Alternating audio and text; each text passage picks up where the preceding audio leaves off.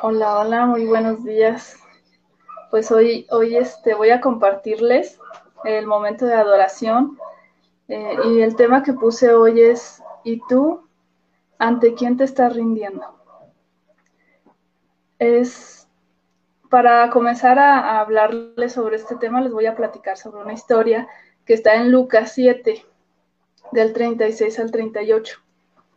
Es una historia que me gusta mucho, es una de, mis favoritas, porque me identifico mucho con esta mujer. Vamos, les invito a, escuchar esta historia. Habla sobre Jesús cuando llega a la casa de un fariseo, de Simón el fariseo. Cuando Jesús es invitado por este fariseo, él entra a la casa y se sienta en la mesa.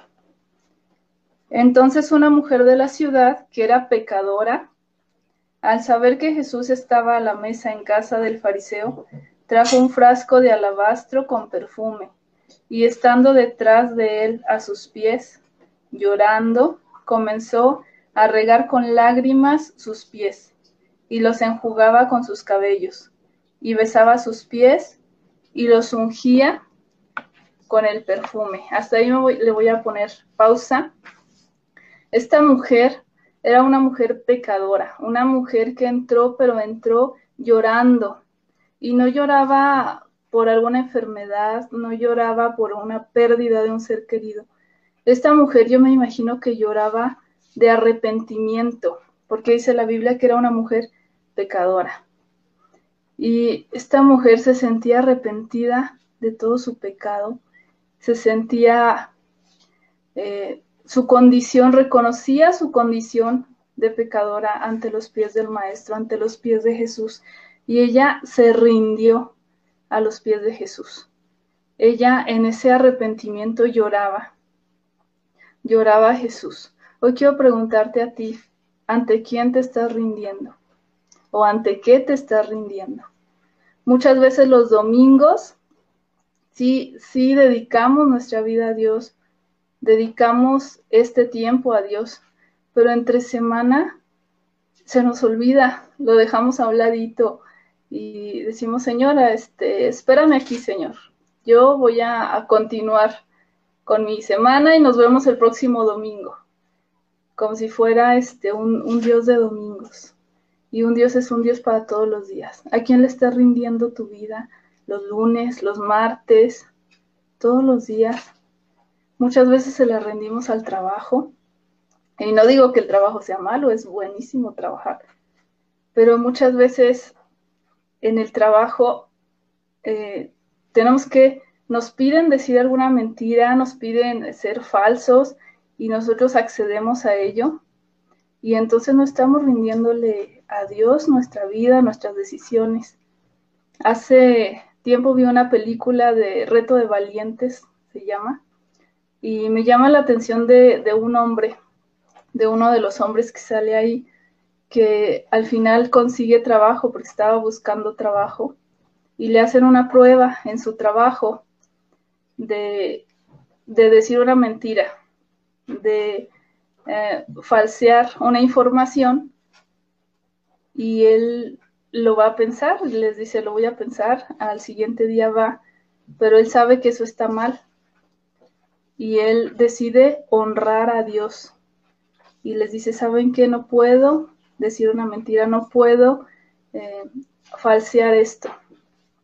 Y era una prueba, le dicen los, los jefes de, él, es una prueba, acabas de pasar la prueba, felicidades por, por tu honradez, por, por ser íntegro, y lo ascienden y entonces cuando nosotros buscamos decir la verdad, buscamos vivir en la verdad de Cristo, esa verdad, dice la palabra que la verdad nos hace libres y esa verdad nos va a llevar a nuevos niveles. Por eso es importante honrar a Dios en el trabajo. Por eso es importante darle a Él su lugar, rendir nuestra vida a Dios. También en las amistades, a veces no rendimos nuestra vida a Él porque no lo queremos meter a nuestra vida social.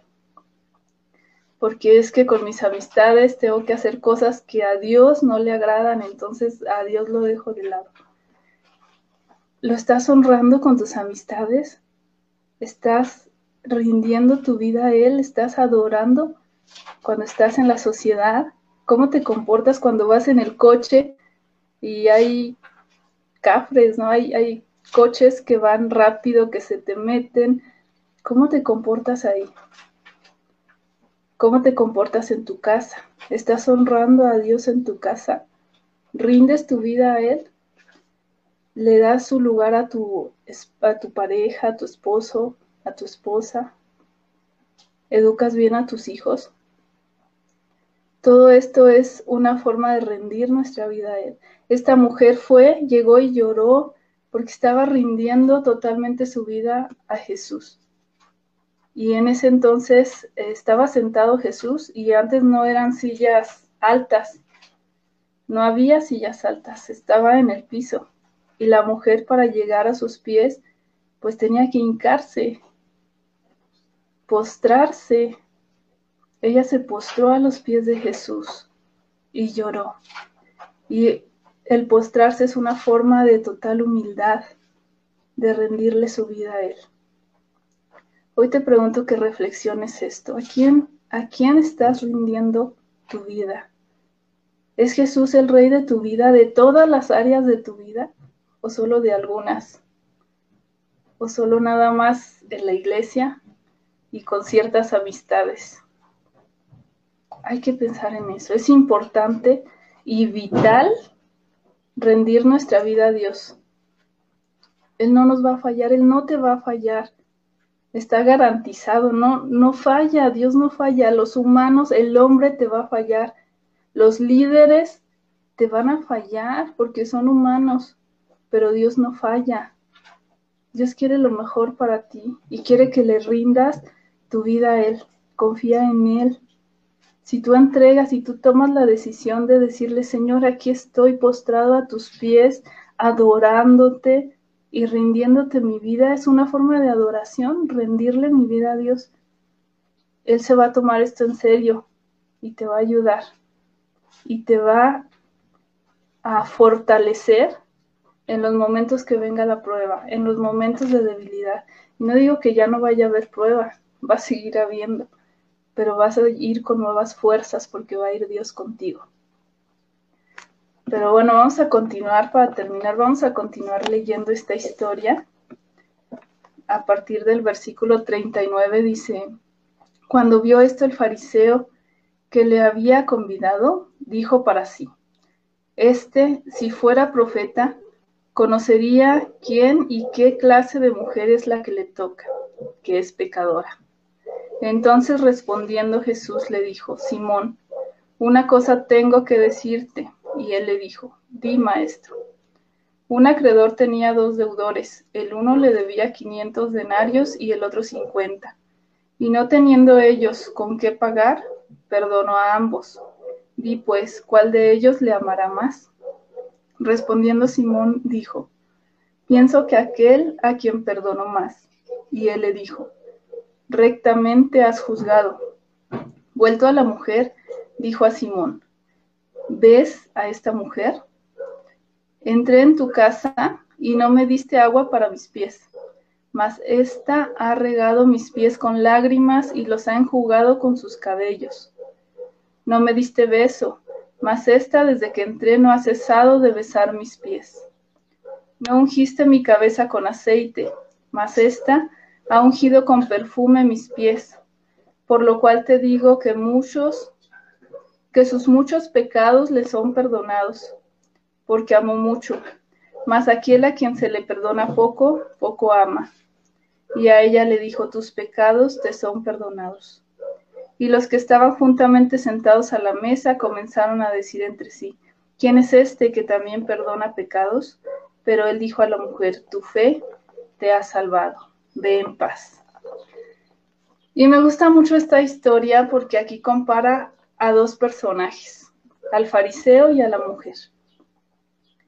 Y los compara con dos personas a las que se les fue perdonado a uno mucho y a otro poco.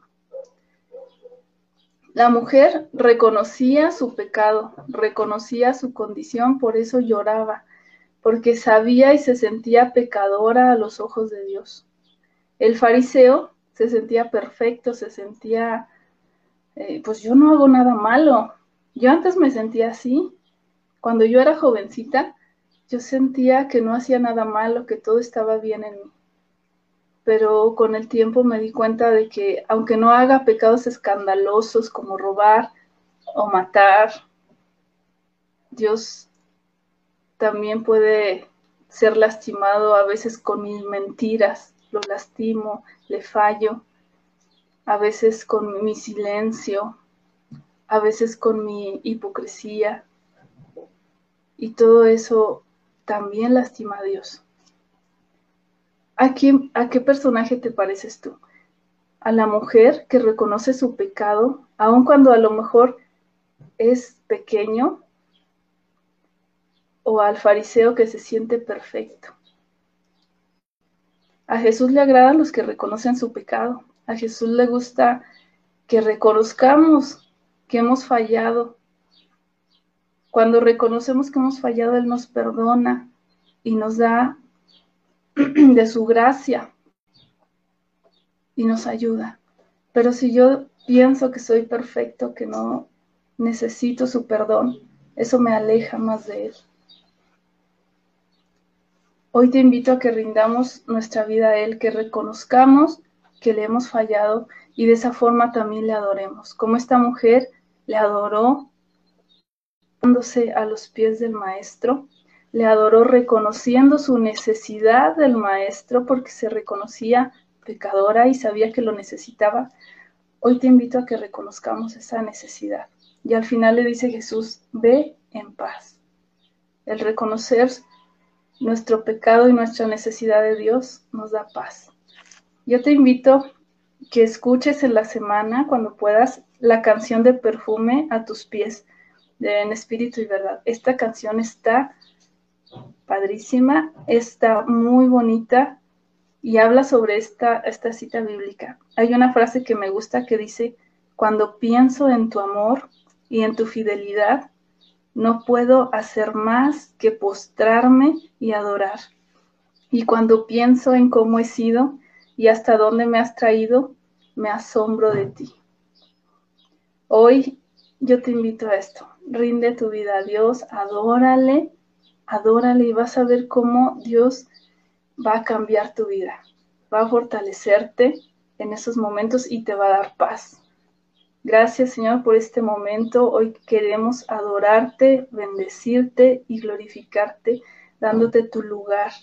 Hoy reconocemos que hemos fallado, reconocemos nuestro pecado, reconocemos que te hemos fallado, Señor, pero hoy rendimos a tus pies nuestra vida, y hoy, Señor, nos arrepentimos. Ayúdanos a cambiar esta condición de pecadores.